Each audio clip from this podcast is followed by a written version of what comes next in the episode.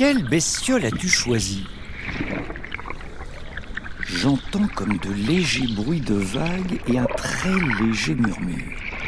Mais quel est cet être marin qui ne produit aucun son et semble ne pas bouger J'y suis C'est le corail rouge.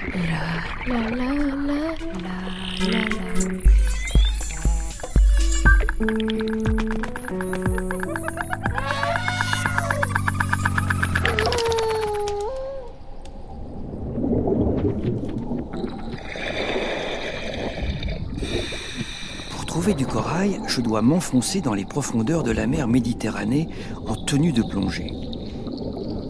Ici, à 50 mètres, il fait très sombre. J'allume ma lampe de plongée. Ça y est, à la lumière, je le vois. Il est planté sur un petit rocher au milieu des algues, des coquillages et des poissons. Il me fait penser à un arbre miniature. Un arbre? Non mais l'autre Je te ferai dire que nous ne sommes pas une plante, mais une bestiole. Une bestiole, mais ça a un corps, des yeux et des pattes, et toi t'as rien de tout ça On n'est pas obligé de tous se ressembler dans la vie. Et d'ailleurs, nous ne sommes pas une bestiole, mais un tas de petites bestioles. Notre petit nom, c'est Polype. Polype 1, Polype 2, Polype 3. Le petit dernier s'appelle Polype 3000. Ensemble, on forme un super organisme, le corail rouge. Ah, c'est pour cela que tu parles en disant nous. Mhm. Je croyais que tu te prenais pour Sa Majesté Louis XIV.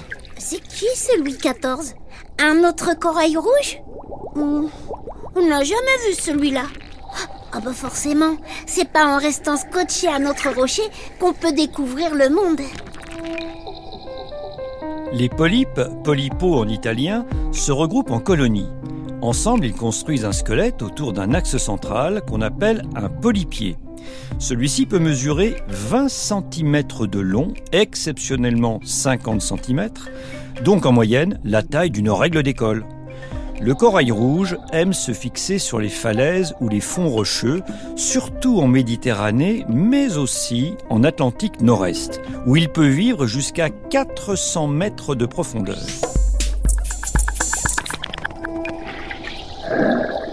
Il est magnifique ce corail. Dans la lumière, sa couleur rouge est incroyable. J'ai envie d'y toucher.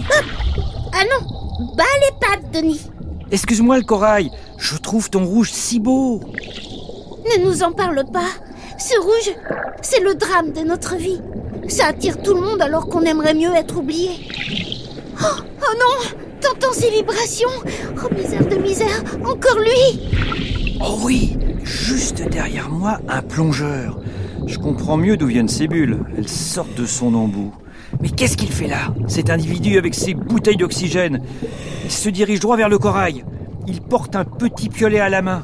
Denis Par pitié Empêche-le de venir vers nous Le plongeur s'est arrêté à quelques mètres du corail. Je crois qu'il m'a vu. J'ai l'impression qu'il hésite. L'homme me fixe, il me fait un geste. Que veut-il me dire? Le voilà qui bat en retraite. Il a l'air contrarié. Il agite ses palmes, remonte vers la surface de l'eau. Ouf, le danger est écarté. Il t'a pris pour un concurrent. C'est pour ça qu'il est parti. C'est un pêcheur. Un de ces humains qui vient nous récolter, nous, les coraux. Mais en nous cueillant, il nous abîme et nous maltraite. Et nous, qu'est-ce qu'on peut faire? Rien. Nous sommes de petits êtres fragiles et sans défense. Complètement immobiles. Le corail est très recherché depuis l'Antiquité. À cause de sa couleur rouge, il est utilisé pour fabriquer des bijoux vendus chers. Sa principale menace vient donc du pêcheur qu'on appelle le corailleur. Ce pêcheur est prêt à mettre en péril sa vie en plongeant à plus de 100 mètres de profondeur uniquement pour le cueillir. Aujourd'hui, la pêche au corail est très réglementée pour protéger l'espèce et lui laisser le temps de se régénérer. Toutes ces émotions, ça creuse. On a bien besoin d'un casse-croûte. Le polypier a de la chance. Des larves de crevettes passent à proximité. La surface du corail s'agite. On dirait plein de petits vermicelles terminés par d'étranges fleurs, comme des plumes. Ils sont microscopiques, à peine 5 mm de long. pas plus grands qu'un grain de riz. Ce sont des polypes. Ils semblent reliés entre eux par des tissus pour former le polypier. Quoi? T'en fais une tête? On dirait que t'as jamais vu un polype de ta vie. Le polype est une créature minuscule au corps en forme de tube fixé sur sa base. En haut de ce tube, il y a une bouche entourée de huit tentacules. Les polypes sont des prédateurs. Pour manger, ils éjectent un micro-harpon vers leur proie, comme le font les méduses. Ils attrapent ainsi des œufs, des larves, des petits crustacés. La proie est ensuite dirigée vers leur bouche, située au milieu des huit tentacules. Et comme leurs cavités digestives communiquent entre elles, toute la colonie profite du repas. Leur micro-harpon est trop minuscule pour que je puisse le voir. Mais j'aperçois en effet une larve de crevette. Elle est comme aspirée par le corail.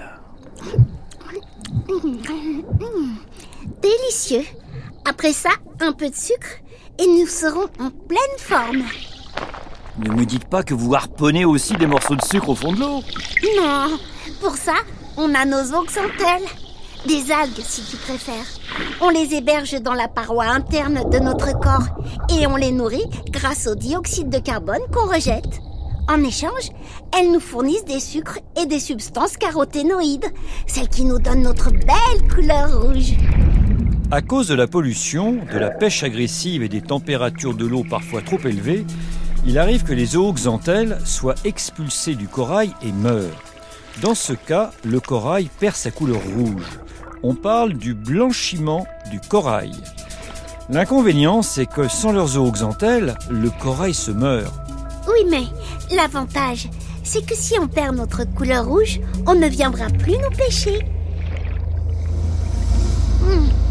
Oh, c'est pas vrai C'est encore un de ces bateaux de pêche de malheur. Oh, fou Mais pourquoi faut-il qu'on reste planté comme des souches sur ce rocher? À ces profondeurs, tu ne crains rien. Ah, ah, tu crois ça? Ces chalutiers règlent les fonds avec leurs filets et parfois, ils nous arrachent de nos roches et nous ramènent avec les poissons. Catastrophe Le corail a raison. Là, un énorme filet de pêche. Il fonce sur lui. Horreur Le corail va finir dans ses mailles. Je vois plus rien. L'eau est de plus en plus brouillée à cause du sable soulevé par le filet. Si je pouvais couper ce filet avec mon couteau. Oh non, mon couteau m'a glissé des mains. Je ne peux plus rien faire contre ce filet. Il va emprisonner le corail. Vite, mets-toi à plat ventre Parce que tu crois qu'on peut se coucher, nous? Nous sommes immobiles Le filet entraîne tout dans son sillage, même les algues et les petits rochers. Il racle tout comme une pelleteuse. Au secours Au secours Je le sens qu'il se rapproche de nous Oh non On dirait que le corail est pris dans ses mailles. Ah, je... ah, j'y vois rien du tout avec ce sable. C'est un véritable brouillard. Corail Corail Tu m'entends? Le filet remonte. Le bateau s'éloigne aussi vite qu'il était arrivé. Quel malheur Il a emporté le corail.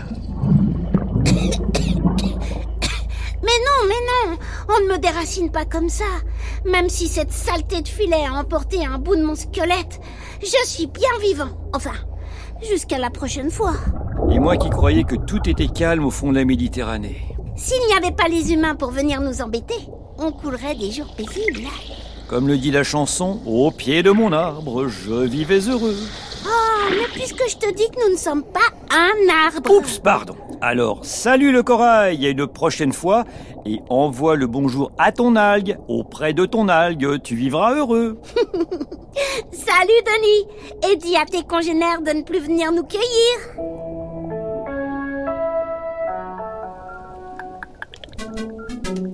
Pendant cette aventure, nous avons entendu le mot polypo. Est-ce un plat grec à base de poulpe Le nom italien désignant le polype Un parallélogramme à plusieurs angles égaux.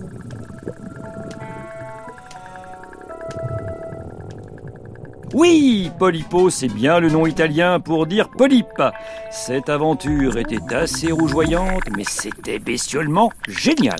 La la la la la la la. Bestiole est un podcast original de France Inter en partenariat avec le Muséum national d'histoire naturelle.